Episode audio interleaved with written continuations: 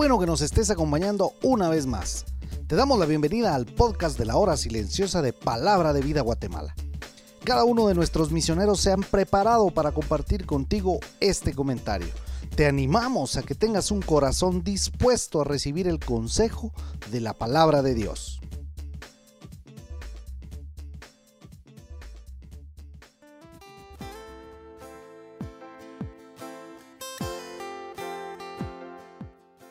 Espero que el Señor te esté bendiciendo en este tiempo.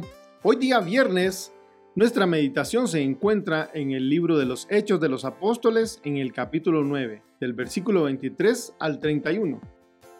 Leemos en el versículo 16 que dice, porque yo le mostraré cuánto le es necesario padecer por mi nombre. Este versículo empieza a ser realidad en la vida de Saulo poco tiempo después de haber conocido al Señor Jesús en el camino a Damasco. El Señor dijo a Ananías que Saulo le era instrumento escogido, con un propósito grande y específico. De la manera en la que el propósito era grande para su vida y ministerio, asimismo, en gran manera iban a ser sus padecimientos a los que tendría que enfrentarse. Decimos que se hicieron realidad esos padecimientos muy temprano en su ministerio, dado que unos días después de su conversión predicaba en Damasco acerca de aquel de quien había leído en las escrituras, que por cierto las conocía muy bien. Entonces, cuando los judíos que antes eran sus aliados ven que su conducta es completamente diferente, ya que ahora predicaba lo mismo que aquellos a quienes llevaba a la cárcel, y esto no agradó para nada a los judíos. El versículo 23 nos dice que habiendo pasado varios días en los que predicó con todas las fuerzas de un nuevo convertido, los judíos se reunieron para hacer algo con él, con aquel eh, traidor. Y la versión Reina Valera dice, resolvieron matarle.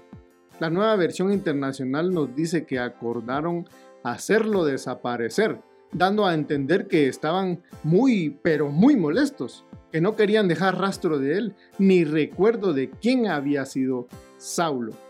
El relato continuó como consecuencia lógica a estos planes malvados, y podemos pensar que, ¿quién podía esconder ese plan? Es decir, lo que estaba ocurriendo lo conocían muchas personas.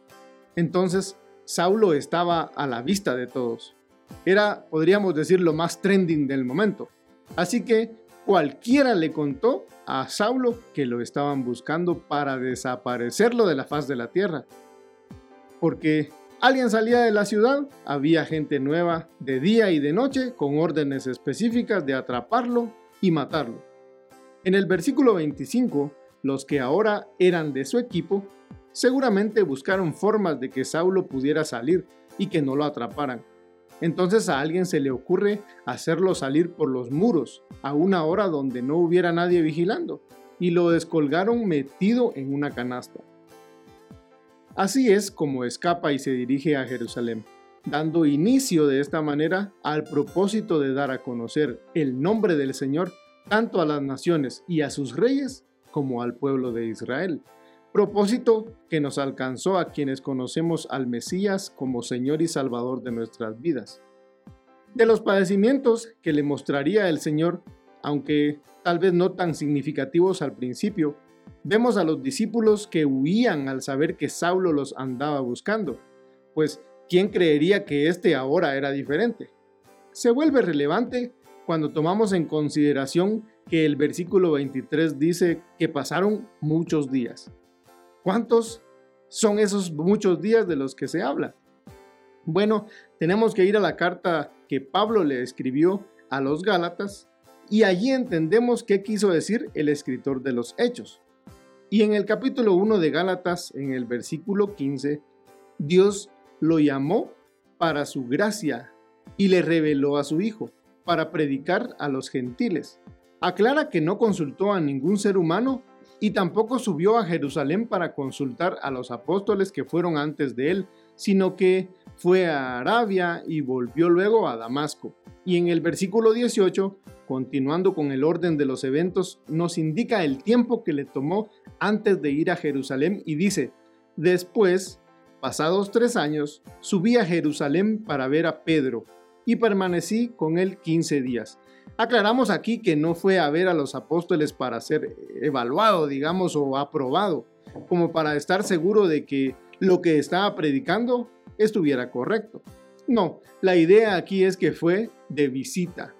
Repito, no para recibir una aprobación, pues él recibió el Evangelio y la revelación directamente del Maestro. Bernabé se tomó el trabajo de dar a conocer lo que le sucedió a Saulo y dio testimonio de su conversión. Luego, ellos lo tomaron como hermano, lo adoptaron y después lo envían a Cesarea y a Tarso, dando como resultado el fortalecimiento de las iglesias en el Espíritu. Ahora tú, vívelo. El Evangelio que vives es real, es en el poder del Espíritu o dependes de la aprobación de las personas para saber cómo comportarte en tu diario vivir. Al finalizar este breve comentario queremos recordar que parte del ejemplo del apóstol Pablo está cargado de humildad en su diario vivir. Debió ser así para dar a conocer que la gracia del Señor le bastaba, cuando era necesario padecer por su nombre.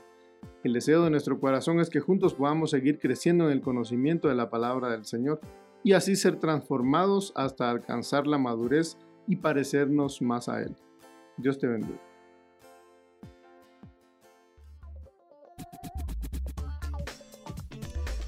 Puedes ser parte del crecimiento espiritual de tus amigos compartiendo este podcast con ellos.